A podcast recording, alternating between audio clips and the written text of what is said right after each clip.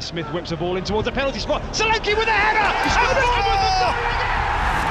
Impudence from Luis Diaz levels the game for Liverpool. Incredible goal! Saka comes inside, it's opening up for him. Saka shoot, deflects in! Arsenal have the lead! Das schöne Spiel, der Premier League Podcast. Manchester City patzt bei einer Mittelfeldmannschaft, Heulund ist der bessere Holland und Oliver Glasner übernimmt bei Crystal Palace. Hier ist euer Lieblingspodcast und mir virtuell gegenüber sitzt der one and only Alex Kleis. Ja, willkommen. Äh, mir gegenüber sitzt Emanuel Pedersen, der... oh Gott. Nein. Oh, ich weiß nicht, was ich sagen soll, Alter. Ich glaube, du musst die Moderation wieder machen. Okay, ja, ähm, ich, dir gegenüber sitze ich. Ähm, das, das reicht ja eigentlich auch schon. mehr, mehr, mehr muss da auch nicht kommen. Aber dann, ähm, Alex, wie geht's dir? Wie, wie, was ist dein Fazit zum Spieltag? Arsenal in Topform, West Ham in der Krise, ähm, leere Stadien überall, wohin wir gehen, jetzt aus Arsenal-Sicht gesprochen, und eine Mannschaft, die sich äh, stolpernd noch im Titelrennen hält. Das, das klingt doch nach, nach einer super, äh, nach einem sehr, sehr guten Teasing, würde ich sagen. Dann würde ich sagen, wir arbeiten das mal so ein bisschen chronologisch ab, wie wir das hier so machen und gehen mal in das erste Spiel rein.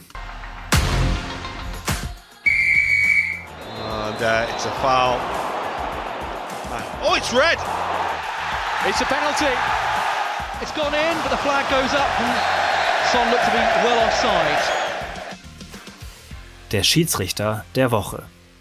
Ich dachte, wir müssen mal wieder über den Schiedsrichter reden, aber nicht unbedingt, aber auch gar nicht, weil was Schlechtes war, aber weil ich irgendwie einen Anlass haben wollte, um in dieses Spiel zu kommen, weil es sonst nicht so bedeutend war. Nottingham Forest gegen West Ham United, welches Nottingham Forest 2 zu 0 für sich entscheiden konnte.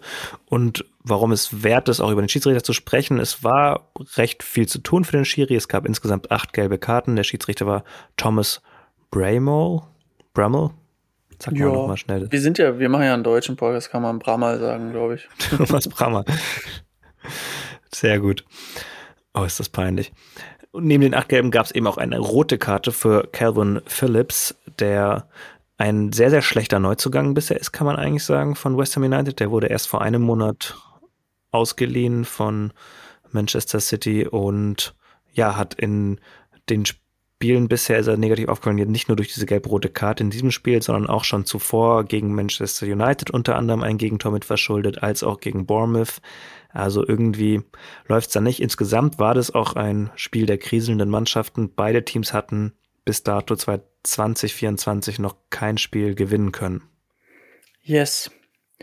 Du hast eigentlich schon alles gut auf den Punkt gebracht. Für Nottingham wichtiger Schritt, für West Ham verschärft sich das Ding echt immer weiter ja, wenn man sich Stabilität und irgendwie irgendwas erhofft hat von Calvin Phillips, dann wird man bis jetzt auf, ja, auf ganzer Linie enttäuscht. Auch bei beiden Fouls nicht wirklich smart. Der ist halt einfach nicht mehr wiederzuerkennen, seitdem der bei City war.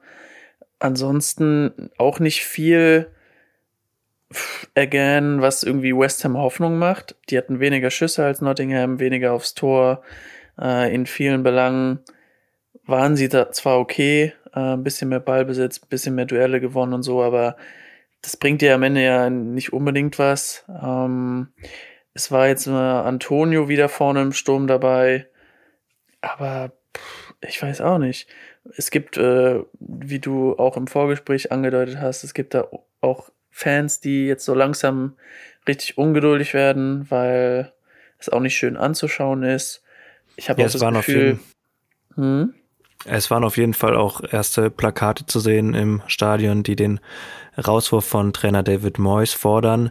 An sich waren die Erwartungen oder was ist gestiegen durch, durch den Gewinn der Conference League letztes Jahr und dann aber auch der sehr, sehr guten ersten Saisonhälfte, die sie so ein bisschen eigentlich mit der Top 5 fast abgeschlossen haben. Und aber es ist trotzdem, wenn man sich es irgendwie genauer anschaut, auch die Leistung in den letzten Spielen, aber auch den Durchschnittswert von manchen Zahlen überraschend, dass sie immer noch in der oberen Tabellenhälfte stehen. Also allein zum Beispiel defensiv sind sie sehr schwach. Sie kassieren pro Spiel im Schnitt 1,76 Tore. Das ist Platz 13, so äh, quasi so gesehen von diesem Wert her. Und auch beim Tore schießen sind sie jetzt nicht in, im oberen Tabellenfeld, da sind sie von dem Wert mit 1,4 Toren etwa im Schnitt pro Spiel auf Platz 11 und äh, ebenfalls beim Ballbesitz mit in etwa 40 Prozent im Schnitt pro Spiel, da hatten sie jetzt in dem Spiel deutlich mehr, sind sie da auf äh, Rang 16. Das heißt, sie, sie machen nicht so richtig das Spiel, kreieren auch nicht so viele Chancen, also es ist nicht so schön anzuschauen und das stößt dann bei Fans vor allem auf Unmut, wenn die Ergebnisse nicht stimmen und die stimmen jetzt schon lange nicht mehr. Ähm, ja, weswegen da eigentlich bald vielleicht ein Turnaround kommen müsste. Aber ist, ist krass, weil war das dann am Anfang der Saison einfach eine Überperformance von Ward Prowse, Kudus, Bowen und, und gerade auch vielleicht den Neuzugängen, äh, die man ja geholt hat durch, durch den Verkauf von Rice, wo man gedacht hat, okay, man hat sich da jetzt gut aufgestellt mit den Neuzugängen und kann irgendwie die Lücke so auf mehrere Schulter verteilen und schließen. Aber, also ich meine, jetzt funktioniert ja gar nichts davon mehr. Und wie du schon sagst, auch defensiv halt täuscht es mich zumindestens, wenn ich mir jetzt so die Spieler angucke und, und wofür ich eigentlich West Ham so im Gefühl immer gesehen habe, jetzt so von außen. Ich bin da nicht super drin. Ähm, aber dann dachte ich schon eher, das ist eigentlich eine, eine stabile Truppe, schwer zu bespielen und nach vorne hin eigentlich immer super schnell und äh, auch wuchtig mit, mit Bone und äh, Kudus und Ward Prowse halt immer bei Standards stark. Eigentlich, ja, steckt ja viel drin eigentlich. Ja, Kudus hat ja einige Spiele gefehlt, wegen des Afrika Cups zum Beispiel. Was ja. auch dazu kommt, was jetzt den Durchschnittswert eigentlich wahrscheinlich so schlecht aussehen lässt, ist auch, dass sie jetzt allein in den letzten acht Spielen zum Beispiel nur vier Tore geschossen haben, also da dann ja. Und halt auch ohne Ende kassiert haben quasi, ne? Also. Genau, also das dann sozusagen ja. dann, dann da deutlich nochmal, ja, ge äh, gearbeitet haben daran, dass, dass auch Statistiken, die eigentlich nur über einen langen Mittelwert funktionieren, dann nochmal deutlich, eine deutliche Sprache sprechen können. Ich weiß jetzt nicht, wie das aussah vor diesen acht Spielen. Das müsste man vergleichen, um da vielleicht nochmal eine fundiertere Antwort auf seine Frage geben zu können. Aber äh, Blick auf, auf Nottingham Forest, die können mit dem ersten Sieg in diesem Jahr auf jeden Fall aufatmen, sind damit erstmal fünf Punkte überm Strich, sonst, ja, sonst würden sie denn die Abstiegsränge noch stärker im Nacken spüren und das war auf jeden Fall sehr, sehr wichtig. Ja. Ja, aus West Ham Sicht ist halt echt irgendwie keine Hoffnung zu machen, weil wenn ich mir die Ergebnisse angucke der letzten fünf Spieltage, es wurde halt partiell quasi immer schlechter. Sheffield unentschieden ist schon echt schwach, wenn du gerade siehst, wie Teams gegen Sheffield reihenweise Tore schießen. Gegen Bournemouth 1-1 kannst du vielleicht mit leben. United hast du ja, haben wir ja gesagt, äh, eigentlich gut gespielt, kriegst aber trotzdem irgendwie drei Tore und schießt keins. Äh, und dann gegen Arsenal und jetzt gegen Nottingham. Gegen Arsenal kannst du mal verlieren, aber eigentlich auch nicht in der Höhe. Und vor allen Dingen hatte man ja gegen Arsenal sogar noch ein Ausrufezeichen gesetzt und gegen die gewonnen. Und jetzt gegen Nottingham ist eigentlich ein Team, was du als West Ham ja dann schlagen willst. Geht weiter gegen Brentford und Everton eigentlich auch wieder so zwei Teams, wo du als West Ham gewinnen willst. Irgendwie müsste da jetzt mal ein Ausrufezeichen oder irgendwas passieren. Und vielleicht auch einfach mal nächstes Spiel das Ziel sich setzen, ein Tor schießen. Das wäre ja schon mal was jetzt nach drei torlosen Spielen. Ich glaube, du wiederholst dich schon fast. Du hattest nicht letzte Woche quasi auch, als wir über West Ham gesprochen haben, schon auf die nächsten Gegner geschaut. Davon ist jetzt eins absolviert und wir hatten gesagt, glaube ich, wenn sie die drei gewinnen, sieht's gut aus. Jetzt haben sie einen schon verloren. Also es, der Abwärtstrend geht weiter. Und wer auch einen Abwärtstrend einläutet und oder beendet, das äh, schauen wir in der nächsten Kategorie.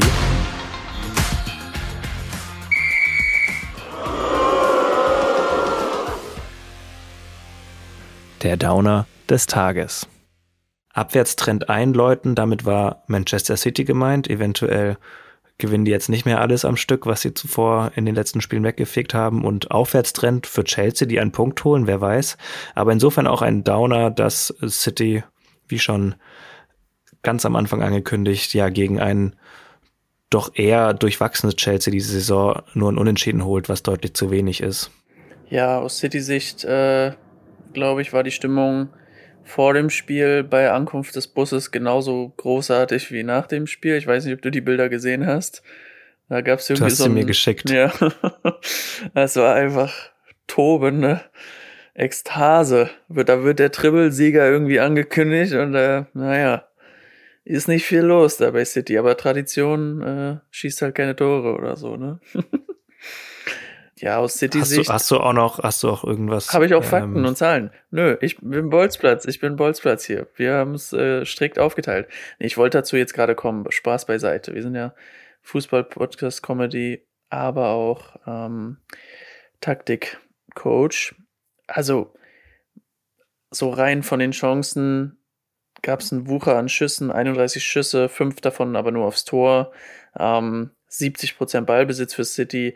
Ich habe mir das ganze Spiel angeguckt. Es war schon, City war schon besser. Chelsea war jetzt nicht schlecht. Haben City da auch viel einfach den Ball überlassen und, und krass gut gestanden und solide gestanden. Äh, auf Chelsea-Sicht ähm, würde ich dieser C herausheben, der aufgrund meiner Insta-Recherche anscheinend 16 ähm, klärende Aktionen hatte. Das ist so viel, wie seit acht Jahren keiner mehr hatte bei Chelsea. Und der war ja in den Spielen vorher jetzt auch nicht immer komplett sattelfest. Also ja, bei Chelsea mal wieder eine gute Leistung. 16 ähm, klärende Aktionen ist so viel, wie oft der Müll in Berlin im Jahr rausgebracht wird. Hä? Nee. ja, du. Ähm, ich bin ja, bin ja Exil-Berliner. Ich kann dir dazu nicht viel sagen. Chelsea hatte richtig gute Aktionen über die rechte Halbseite. Jackson hat sich da öfter mal in den Raum fallen lassen. Sterling, die haben sehr flexibel vorne gespielt, fand ich. Manchmal fragte ich mich, warum Gallagher jetzt immer so den offensiveren Part in diesem 4-2-3-1 spielt, in, in der zentralen Rolle, aber ich finde, das mittlerweile gibt sehr viel Sinn für mich, weil er irgendwie ballsicher ist, viele Attribute da vorne mitbringt, ähm, die man zwar auch auf einer 6 irgendwie gebrauchen könnte, aber eine Position vorher das auch sehr gut zum Tragen kommt. Gusto fand ich ziemlich gut. Also die, über die rechte Seite wurde City da ein, zwei Mal ausgekontert. Von Doku mal wieder wenig zu sehen.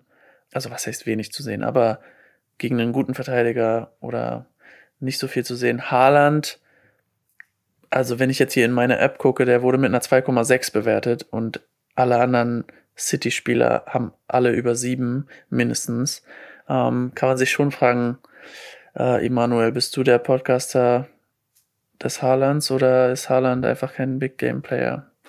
Ich habe das jetzt absolut fantastisch verdreht, weil ich es eh schon ähm, falsch eingeleitet habe. Aber mach den jetzt mal rein. Ich weiß nicht, ob, das, ob ich das schon als Big Game betiteln würde, wenn Manchester City gegen Chelsea spielt und ob das jetzt zu bewerten, das kannst du mich in zwei Monaten nochmal fragen, würde ich sagen. Ja, na, es gibt ja diese imaginäre Big Six Liste, auf die sich die großen Clubs immer beziehen, ne? Und da zählt man ja Manchester, Manchester sage ich schon, Chelsea noch mit rein, quasi aufgrund von irgendwas. Aber kannst du dann zu deiner Frage sagen, wenn gegen diese selbsternannten Big Six hat jetzt Haaland gegen noch keinen von denen getroffen oder trifft er da nie oder so? Also ist da schon ein Trend zu erkennen oder ist das jetzt einfach so ein bisschen dein, deine Stammtischparole, die du hier raushaust? Das ist wieder aus der Kategorie Alex und die Halbwahrheiten. Ähm, es gibt auf jeden Fall diesen leichten Ton. Ich kann es dir in Zahlen nicht äh, belegen. Aber ich gucke jetzt mal rein, während du mir was anderes erzählst über das Spiel. Wie hast du denn City gesehen? Ich kann noch ein paar Wahrheiten äh, dazu sagen. Und zwar erstmal, dass Chelsea äh, seit elf Spielen nicht mehr zu Null gespielt hat gegen Manchester City, aber das ist, glaube ich, eine Statistik, die gegen City wahrscheinlich fast jedes Team hat, weil die einfach immer Tore schießen. Tatsächlich ist ähm, Manchester City in Rückstand geraten in diesem Spiel, lag zunächst 1-0 hinten und hat in dieser Saison damit, nachdem sie hinten lagen, bereits 18 Punkte geholt und besser in diesem Wert nach einem Rückstand noch zu punkten ist nur Liverpool mit 19 Punkten. Also das zeigt auch, weshalb diese beiden Teams da umstehen, weil die eben auch nach Rückstand meistens dann noch zu einem Sieg oder eben mindestens zu einem Punkt kommen können. Äh, für Chelsea war es zudem das erste Unentschieden seit November, damals ebenfalls gegen City und ich würde sagen, eigentlich ein Punkt, mit dem sie sehr, sehr gut leben können. Yes. Also gegen United hat er mal einen Doppelpack gemacht, gegen Arsenal haben, hat er nicht getroffen. Ähm, gegen Chelsea im Hinspiel im 4-4 hat er tatsächlich zweimal getroffen. Also ja. Und du redest jetzt nur von dieser Saison, oder? Gegen, United, äh, gegen Liverpool hat er tatsächlich auch getroffen. Es ist, glaube ich, dann eher sowas, was man ihm anhängen will. Ich habe ja auch nicht gesagt, dass die Idee von mir kommt. Nee, aber tatsächlich, tatsächlich interessant. Guck mal, hier recherchiert der Coach noch selber. Da macht er, die Eckstöße werden noch äh, vom Coach selbst geleitet.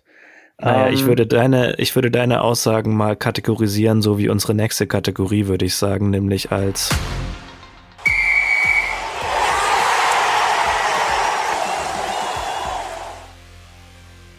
die Wundertüte. Ja, Wundertüte, was war drin, mein Freund? Ja, also heute warst du schon mal drin als mein Podcast-Kollege quasi. Aber das ist ja jede Folge so. Und als äh, Spiel an diesem Spieltag Tottenham gegen Wolverhampton, welches Wolverhampton mit 2 zu 1 für sich entscheiden konnte. Und ja, wichtiger Sieg für Wolverhampton, aber schon überraschend, dass Tottenham das verloren hat, würde ich mal sagen. Also hättest du mich vor dem Spieltag gefragt, hätte ich das andersrum so getippt. Ja, die Tendenz hätte ich auch eher für Tottenham gegeben. Allerdings, glaube ich, liegt den Wolves äh, London auswärts, weil gegen Chelsea schon vor zwei Wochen gewonnen und jetzt wieder bei den Spurs zu Hause gewonnen, war, also hätte in beide Richtungen gehen können, so ein bisschen, ne? Und ähm, war eigentlich ein ausgeglichenes Spiel.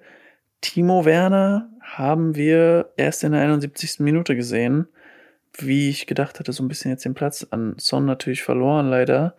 Ähm, und vorne in der Spitze kriegt er wahrscheinlich nicht die Chance im Moment eigentlich an Richarlison vorbei, der ja eine ziemlich gute Saison spielt.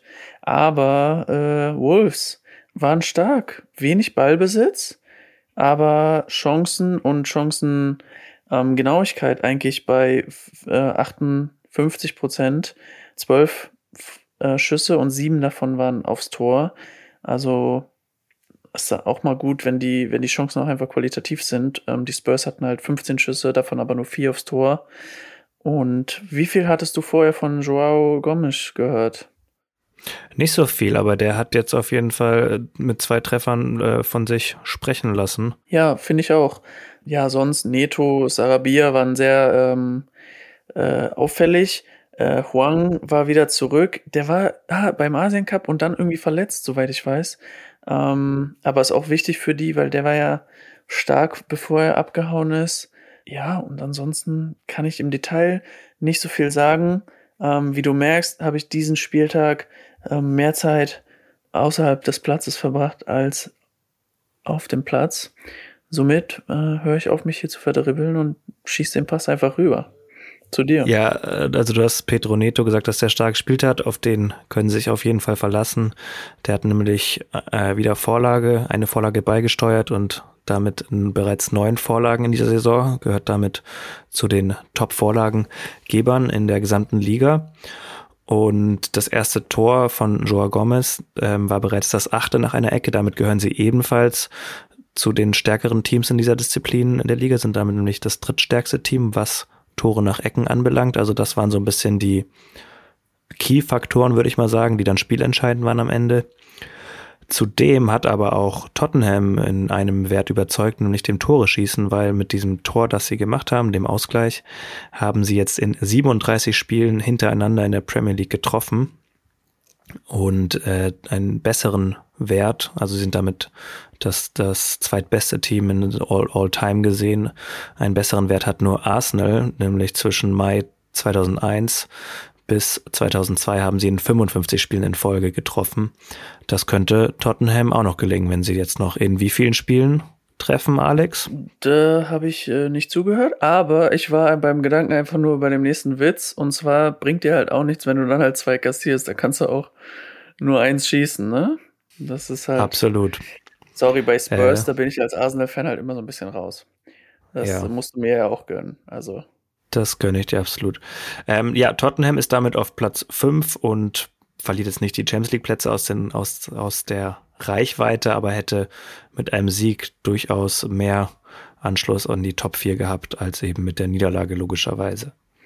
Ja, das, äh, das Rennen hinter den, den großen drei Top-Favoriten, äh, Top da, da stolpert immer mal einer so, ne? Ähm, ich meine, United macht jetzt, da kommen wir gleich noch zu, macht jetzt große Schritte im Moment. Aber sonst, Aston Villa hatte mal jetzt so eine Phase, Tottenham hat jetzt gerade immer mal wieder so eine Phase, wo man eine Niederlage dabei ist. Brighton stabilisiert sich jetzt, kommen wir auch noch zu. Ähm, ich will jetzt aber nicht so viel vorweggreifen, aber es bleibt. Gib einfach, gib einfach mal rein, oder? Ja. Zahlen, Zahlen, Daten, Daten, Fakten, Fakten. Ja, du hast schon, bist schon ein bisschen drauf eingegangen. Ich würde mit Luton gegen Menu starten. Das Spiel konnte Menu mit 2 zu 1 für sich entscheiden. Ist damit der vierte Ligasieg in Folge. Heulund trifft erneut, damit in sechs Spielen in Folge und ja, hat es jetzt endgültig alle Kritiker zerlegt, würde ich sagen. Erst mit diesem sechs Toren sechs Toren, sage ich schon, mit diesen sechs Spielen hintereinander, in denen er erfolgreich war, mit 21 Jahren der jüngste Spieler, dem das gelungen ist und äh, in sechs Spielen hintereinander zu treffen, ist zuvor bisher, wie auch immer, nur Ronaldo, Van Nistelrooy und Cantona gelungen. Also er ist eigentlich jetzt schon ein ganz großer. Krass, ja, also man gönnt es ihm, ne? Der hat ja echt ein bisschen gebraucht und manchmal ist es auch ganz normal, aber finde ich, finde ich stark. Und das auch manchmal so in Perspektive zu setzen, ähm, krass, solche Erfolge quasi individuell gesehen. Und es hilft ja United gerade ungemein, dass sie jemand haben, der die Buden macht, so, ne? Ähm, ich meine, es war wieder nicht ultra stabil. Ähm, auch die Zahlen, keine Ahnung, Luton mit mehr Ballbesitz, mehr gewonnenen Duellen, Luton auch mit 22 Schüssen, United mit 21 Schüssen, United mit 9 aufs Tor und Luton nur mit 4 aufs Tor. Also es, es ist immer noch nicht eine eine eiskalte Top-Mannschaft, die da bei United auf dem Feld steht oder auch die Spiele, wie sie verlaufen. Aber äh, die Siege fallen halt. Und auch diesmal mit zwei frühen Toren, da brauchte man halt keinen, äh, na, wie heißt der, McTominay, den Scotty, der es noch hinten raus rettet, ist ja, ist ja auch schon mal ein Anfang. Also ja, United scheint entwickelt sich da scheinbar jetzt gerade mal, mal schauen, ob sie noch sogar ganz oben dran kommen, eben an diesen besagten vierten Platz, der wahrscheinlich sehr umkämpft sein wird. Ich glaube, die Top 3, da wird sich wenig dran ändern, dass das Arsenal, Liverpool und Man City unter sich ausmachen werden. Aber für Platz 4 kommen eben aktuell, würde ich sagen, Aston Villa, Tottenham und Manchester United in Frage. Und besagtes Aston Villa hat auch überzeugt am Wochenende und mit 2 zu 1 in Fulham gegen Fulham gewonnen. Unai Emery ist insgesamt der beste Trainer, den Villa je hatte, oder würde ich mal so als Frage stellen. Zumindest hat er in seinen 50 Premier League Spielen bisher so viele Siege oder so viele Punkte wie noch kein Trainer vor ihm geholt, nämlich 98 Punkte. Also da, der könnte da auf jeden Fall eine Ära prägen, wenn das so weitergeht. Und sie haben der Faktor, weswegen sie da doch so beharrlich oben dran bleiben, ist für mich Watkins, der ein absoluter Unterschiedsspieler ist und mit 25 Scorerpunkten und der eben auch in diesem Spiel doppelt getroffen hat. Ja, ist Hammer. Richtig guter Stürmer. Ähm, und ja, Aston Villa hat jetzt so ein bisschen diese, diese kleine, den kleinen Knick, die schlechte Phase überwunden. ist, glaube ich, wichtig für die, dass die weiterhin punkten, weil United halt drückt äh, von hinten und ich glaube, das wäre ein sehr, sehr großer Erfolg, wenn man den vierten Platz hält. Ich will jetzt nicht wiederholen, dass die ersten drei das unter sich ausmachen. Ähm, aber ich tue es. Da kannst du ja mal zu den ersten drei kommen, weil wir, wir rushen Nö, jetzt ich wollte noch sagen, Rodrigo Moniz trifft wieder. Auch bei Fulham gibt es einen guten Stürmer. Das stimmt, er hat jetzt in den letzten vier Spielen oder in den letzten vier Spielen dreimal getroffen oder so ähnlich. Yes. Ganz genau habe ich es nicht im Kopf. Aber dann können wir jetzt mal kurz noch zu einem Top-Team kommen, nämlich Arsenal gewinnt mit 15-0 gegen Burnley und bleibt damit auf jeden Fall gefestigt in der Top 3. Yes. Ähm, und dazu wollte ich eigentlich nur sagen, all meine Vorbereitung äh, lief darin, dass ich mir aufgeschrieben habe, dass Burnley so viel Zuschauer gegen Arsenal hat wie dieser Podcast hier Zuhörer. Und ähm, ja, ähm, ich glaube, das wird einfach so zum Ding, dass jetzt irgendwie die Fans der Teams gegen die Arsenal spielt einfach zur Halbzeit nach Hause gehen. Pflichtaufgabe mehr als erfüllt. Es ist fast schon fast schon gruselig, was die da irgendwie in Dubai veranstaltet haben im Winter, weil seitdem man irgendwie zurück ist aus dieser Mini-Winterpause, hat man irgendwie 21 zu 2 Toren ähm, und ja, man stampft die Gegner reihenweise im Boden. Bukayo Saka auch wieder mit einer grandiosen Vorstellung. Havertz trifft. Wenn der trifft, das heißt nichts Gutes, ne?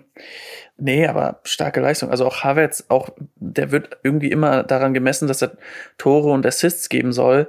Aber auch viele Fans haben mittlerweile verstanden, dass der halt so viele wichtige Räume, Kopfbälle immer mal gewinnt, sich fallen lässt, presst, äh, super flexibel für dieses System äh, ist und wichtig ist für das System, ähm, weil er eben auch mehrere Rollen begleiten kann und Zonen auf dem Feld. Ich habe letztens auch eine sehr interessante Analyse gesehen über, wie Arteta die Taktik sieht und das Feld und in Zonen denkt und so und wie da halt auch Harvards Rolle ist aus dem Mittelfeld oder dann halt, keine Ahnung, es kippt mir bei Arsenal, der linke Verteidiger kippt ins Mittelfeld, dann geht Havertz in die Zentrale, weil Jesus irgendwie sich sogar auch mal fallen lässt oder nach vorne geht.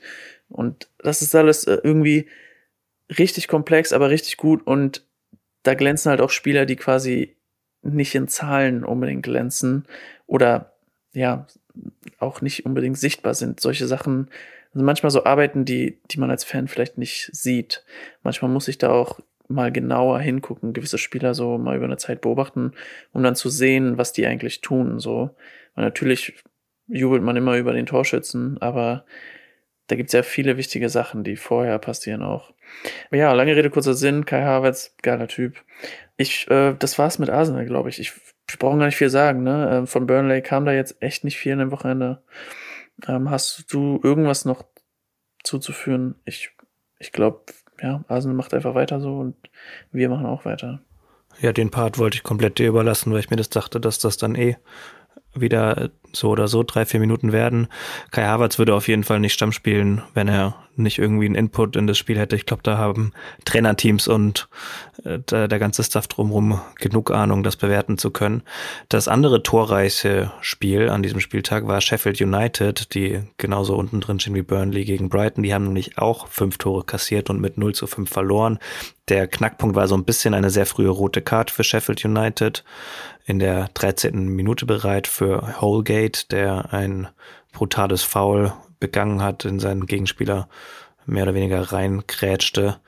Und ja, somit mit zehn Spielern war da nicht so viel zu holen oder insgesamt war das eigentlich schon vorher auch klar, dass das eigentlich einen, einen sehr ein, wobei das einen so eindeutigen Verlauf nehmen würde eben nicht, aber er hat es dann genommen in allen Heimspielen in dieser Saison hat Sheffield United bereits 36 Gegentore kassiert. Das ist auf jeden Fall deutlich, deutlich zu viel. Andersrum gesehen, Brighton wiederum, die ja, die wissen vor allem zu überzeugen durch einen guten Mix, die sie in ihrem Team haben. Neben so einer erfahrenen Größe wie Pascal Groß, zu dem ich gleich auch noch was sagen möchte, haben sie nämlich bereits zwölf Tore erzielt durch Teenager, also Spieler unter 20. Eigentore dabei inbegriffen. Ich weiß nicht, wie viele das sind, aber ich nehme jetzt an, dass der Großteil der Tore Tore für sie äh, sein werden.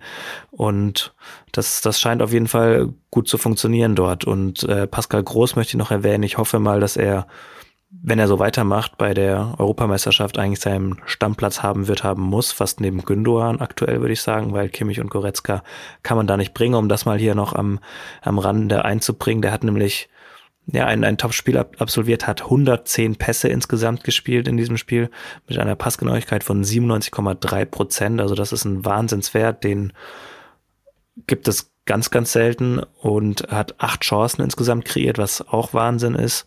Ein, also ein riesen Impact für das Spiel von Brighton und auf jeden Fall ein, ein ganz toller Spieler, den, den ich sehr, sehr gerne auch in der Nationalmannschaft sehen würde. Ja, also, ja, kann man echt immer nur wieder den Hut vorziehen vor Brighton, gerade auch mit diesen jungen Leuten, wo sie die alle immer finden und dass es dann wirklich so reibungslos funktioniert, weil das ist ja nicht, wir sehen es ja bei anderen Mannschaften, sei es bei einem Heuland oder bei anderen Leuten, es ist ja nicht selbstverständlich, dass das alles funktioniert immer und dass auch ein Spieler relativ schnell irgendwie ähm, funktioniert.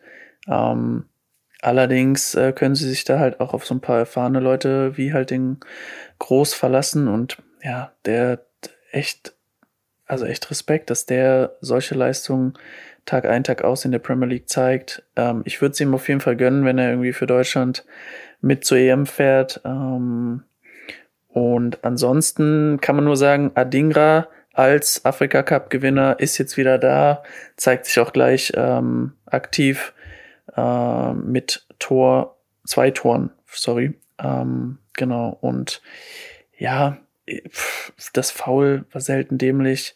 Ob das so viel am Spielverlauf geändert hat, wahrscheinlich schon auf eine Art, aber Brighton dann doch wieder jetzt im Lauf.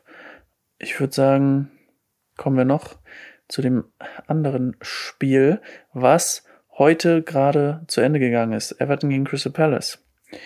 Würde ich sagen, können wir auch gleich dazu kommen, oder? Und erstmal den Spieltag noch kurz abrunden mit zwei Ergebnissen, die wir noch nicht genannt haben. Okay. Oder? Ja, ja, dann, dann, dann ist es doch irgendwie runder, was am Wochenende passiert ist, erstmal zu Ende. Aber da reichen die Ergebnisse eigentlich. Newcastle United spielt 2 zu 2 gegen Bournemouth, kommt nicht so richtig vom Fleck, aber an sich nach dem Sieg letzte Woche jetzt mit einem Punkt, vier Punkte aus zwei Spielen ist schon okay. Und Liverpool erfüllt seine Pflichtaufgabe gegen Brentford und gewinnt dort mit 4 zu 1. Weil ich würde sagen, dann das Spiel von heute Abend handeln wir jetzt auch einfach noch mit einer weiteren Kategorie ab oder ist das okay, das. dass ich, das dass ich, dass ich da jetzt einfach mal dir voll reingekrätscht bin? Nee, mir ist nur aufgefallen, eine Sache ist erstens, wir haben echt viele Stürmer, die gut treffen. Also Ivan Tony ist zurück, trifft regelmäßig. Dominik Solenki ist auch immer noch auf Platz drei der Torrang, äh, Torjägerliste, äh, trifft wieder. Ist ja auch nicht selbstverständlich. Allerdings ähm, ist Erling Haaland auch äh, immer noch Anführer und er hatte ja zwischendurch auch eine Durststrecke. Also es gibt jetzt auch anscheinend nicht so viele Leute, die super viele Tore schießen. Ähm, wobei Ollie Watkins ja jetzt auch nachgelegt hat. Bukayo Saka als Mittelfeldspieler, Flügelspieler ist auf der auf dem fünften Platz. Ähm, ja, ähm, lass uns zum Spiel kommen. Welche Kategorie Danke haben wir auf da? jeden Fall. ja, Mann, ich bin der Max Kruse, der Podcaster. Du machst hier, du lieferst hier die, die Holding Six, die Bayern e-, ewig sucht. Vielleicht sollten sie mal hier beim Podcast anrufen, mal zuhören, dann würde das auch laufen. Aber ich, du musst halt vorne einen haben, der so ein Ding reinmacht. Stimme ich dir voll zu. Es gibt ja keine, keine Baller mehr, weißt du, mit Flair. Ich bin ja hier so einer, der so mit dem Spin kommt. Ah, ja, das wollte ich eigentlich noch machen. Tja, da ist der Taktikcoach nämlich, wenn der Laptop nicht funktioniert, ne? Jetzt ja, dann, dann kündige doch mal hier deine Kategorie großartig an zu dem Spiel, was jetzt mysteriös am Montagabend war. Montagsspiele verbieten, sage ich dazu nur.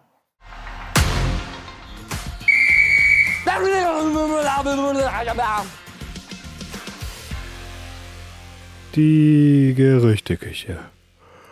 Und zwar wollte ich das einleiten mit der Verkündigung, dass Oliver Glasner Trainer wird bei Crystal Palace, allerdings heute Abend oder jetzt an diesem Montag, an dem wir auch gerade aufnehmen, noch nicht auf der Bank saß. Und du kannst was zum Spiel von heute Abend sagen und vielleicht auch zu dieser Meldung, dass er dort Trainer wird und was das für Crystal Palace heißen kann, heißen wird, was du dir davon erträumst. Ähm, also ich persönlich erträume mir oder kann mich reindenken, dass, glaube ich, Crystal Palace dann jetzt doch mehr darauf setzt, Fußball zu spielen, ähm, auf die jungen Leute, die sie ja teilweise schon geholt haben, mehr zu setzen, das, was sie eigentlich schon vor einer Weile als Ziel und Richtung ausgegeben haben, wirklich zu verfolgen. Ähm, haben sie davor Handball gespielt? Mh, mm, nee, Basketball. äh, aber ähm, ja, folgt uns für mehr schlechte Jokes. Nee, aber sie haben ja jetzt auch in der Winterpause wieder äh, noch einen weiteren jungen Spieler geholt mit Wharton. Ähm, und das sollte ja so ein bisschen die richtungsweisende äh, Strecke sein, auf jüngere Leute zu setzen, das Team zu verjüngen, mehr Fußball zu spielen, attraktiver zu werden. Ich glaube, ich habe keine Analyse zu Glasner, wie ihr euch sicher denken könnt. Bin aber gespannt. Also ansonsten finde ich, hätte man heute Abend sich einen Sieg durchaus holen können. Die Statistiken sagen gemischt. Everton sogar auf dem auf den Schüssen und so weiter, meine Lieblingsstatistiken, äh, nicht unbedingt besser, weil sie 19 Schüsse abgegeben haben, vier aufs Tor, mehr Ballbesitz. Ähm, das Unentschieden hilft halt niemanden, aber für Crystal Palace schon ärgerlich, weil man bleibt halt so in Reichweite zu diesem ganzen Abstiegskampf. Ähm, man ist so ein bisschen mit Brentford da vorne die, die letzte Mannschaft, die da noch so mit reinrutscht. Everton will sich irgendwie befreien, aber denen gelingt halt jetzt auch ähm, kein Sieg mehr äh, in letzter Zeit. bleibt spannend. Wie du merkst, äh, ich verdribbel mich hier auf dem rechten Flügel außen. Äh, ich schieße ihn wieder rüber zu dir. Nur weil jemand viel schießen kann, heißt es natürlich nicht, dass da auch immer Qualität mit drin ist. Wollte ich dazu noch sagen. Und Oliver Glasner folgt auf äh, Roy Hodgson. Das nochmal der Vollständigkeit halber, der entlassen wurde bei Crystal Palace. Und damit würde ich das hier heute für heute auch beenden für die Folge und dich noch, dich noch fragen, was du jetzt noch vorhast. Also ich bereite mich mental auf Champions League vor. Das ist was, was Chelsea-Fans jetzt nicht verstehen können. Aber am Mittwoch spielt Porto gegen Arsenal. Aus unserer Sicht natürlich der Blick auf Arsenal, aus meiner Sicht auch ganz bedeutsam. Ich habe Arsenal, glaube ich, live seit 2018 nicht mehr gesehen. Ich hatte letztes Jahr schon Pech, dass sie gegen Sporting in der Euroleague gespielt haben und ich zu dem Zeitpunkt nicht in Portugal war. Äh, und jetzt habe ich das große Glück, dass sie schon wieder eine portugiesische Mannschaft zugelost gekriegt haben, und zwar gegen Porto, die ich auch sehr sympathisch finde und ich schon öfter am meisten eigentlich in Porto im Stadion war, glaube ich, sogar von allen Stadien, die ich gesehen habe. Und ja, freue mich sehr aufs Spiel. Vielleicht gibt es da mal einen kurzen Ausblick, wie die Jungs so äh, sich gemacht haben in der Champions League, äh, wie der, der Live-Eindruck ist auf den Titelfavoriten aus meiner Sicht natürlich. Ansonsten werde ich jetzt kritisch an mir selber arbeiten, weil meine Leistung heute unterirdisch war. Quasi der Haarland der kleinen Spieler. Aber ja, ich bin dankbar für einen guten Podcast-Kollegen, der dann doch wieder auf den Punkt äh, vorbereitet ist. Auch da könnte man sagen, was kann sich Thomas Tuchel hier abschauen? Aber ja, wie ihr merkt, auch wenn wir Premier League äh, Podcast sind, äh, der Titelkampf der Bundesliga ist einfach gerade zu schön, um wahr zu sein.